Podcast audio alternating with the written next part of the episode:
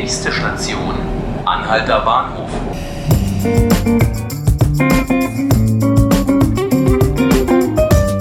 Es ist wieder mal Zeit für 5 Minuten Berlin, dem Podcast beim Tagesspiegel. Heute mit Helena Wittlich. Ich hatte letztens Besuch aus den USA und meine amerikanischen Freunde waren ganz scharf darauf, zum Checkpoint Charlie zu gehen und sich das anzuschauen. Ich persönlich war jetzt nicht wahnsinnig überzeugt davon, diesen Ausflug dorthin zu machen, aber sie wollten das unbedingt sehen und so waren wir in einer Riesenhorde von Touristen, die sich dieses Grenzhäuschen anschauten. Um Checkpoint Charlie soll es nämlich jetzt heute gehen, deswegen ist bei mir Ralf Schönball, Berlin-Reporter. Und Ralf, was ist denn jetzt mit dem Checkpoint Charlie? Alle kennen ihn, keiner liebt ihn?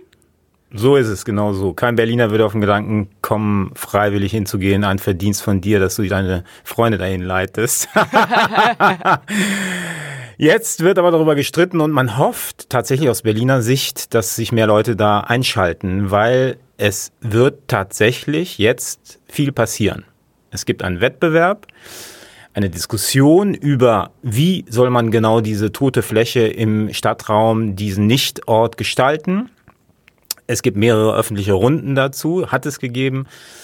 Und tatsächlich heute Abend wird eine große Ausstellung mit sieben Entwürfen von Architekten für die künftige Gestaltung dieses Nichtortes vorgestellt. Mitten in der Sommerpause, während alle Abgeordneten, die sich aufregen könnten, weg sind. Wer mitten im Sommer, wo es so heiß ist und eigentlich alle keinen Bock haben, sich über solche schweren Themen auszulassen. Das klingt so ein bisschen nach Mauschelei, bloß keinen großen Wind und schnell was durchpeitschen. Regt sich denn jetzt jemand auf? Also gibt es trotzdem irgendwie jetzt ein bisschen Wind um die ganze Geschichte? Tatsächlich, tatsächlich haben sich einige aufgeregt und zwar sind das Jurymitglieder, nicht Jurymitglieder, sondern Experten, die beteiligt waren an dem Verfahren.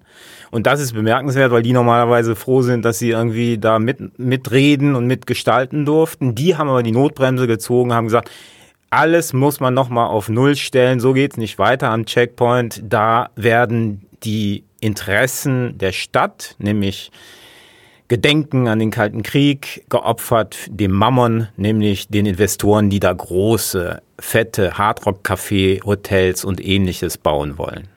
Also klingt nach Disneyland am Checkpoint Charlie, wie passend. Genau so sieht's aus. Äh, das ist jedenfalls die Befürchtung der Experten. Man weiß es letzten Endes noch nicht.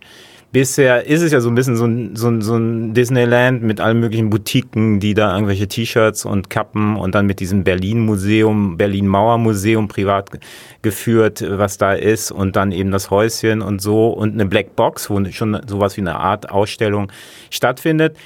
Das ist so ein bisschen Kraut und Rüben, das müsste man gestalten. Man müsste aber diskutieren darüber. Die Abgeordneten müssten aus ihren Kabüff kommen und sagen, hier, ich habe die Idee, die Senatsverwaltung müsste sozusagen sich einschalten und sagen, Leute, kommt, machen wir eine große Debatte. Wie können wir Gedenken, Tourismus und Investoreninteressen vereinbaren? Wie sieht, geht das konkret weiter? Hast du eine Idee, ob jetzt diese Pläne umgesetzt werden oder ob die Kritiker laut genug sind? Ja, also politisch kommt jetzt tatsächlich durch unsere Veröffentlichung jetzt ein bisschen Aufwind. Äh, heute Abend werden die Entwürfe auf, ausgestellt, die werden auch vielfach äh, jetzt berücksichtigt und beachtet werden. Also es wird nicht still und heimlich so einfach äh, praktisch Nägel mit Köpfen gemacht werden können. Man muss die weitere Debatte abwarten. Tatsächlich soll es ein Gremium geben von Obergutachtern, die dann über diese Entwürfe entscheidet.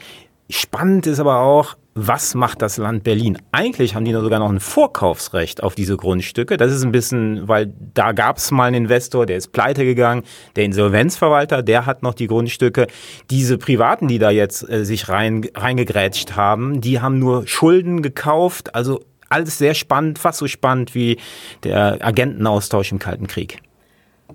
Geht wild weiter am Checkpoint Charlie. Mal schauen, äh, was uns da in Zukunft erwartet. Äh, das waren Ralf Schimball und Helena Wittlich zu Stadtentwicklung am Kreuzberger und äh, Mitte Checkpoint Charlie. Ist genau an der Grenze. Genau. Alle Folgen unseres Podcasts finden Sie auf tagesspiegel.de slash podcast und auch auf Spotify und iTunes, den üblichen Kanälen. Das war's für heute.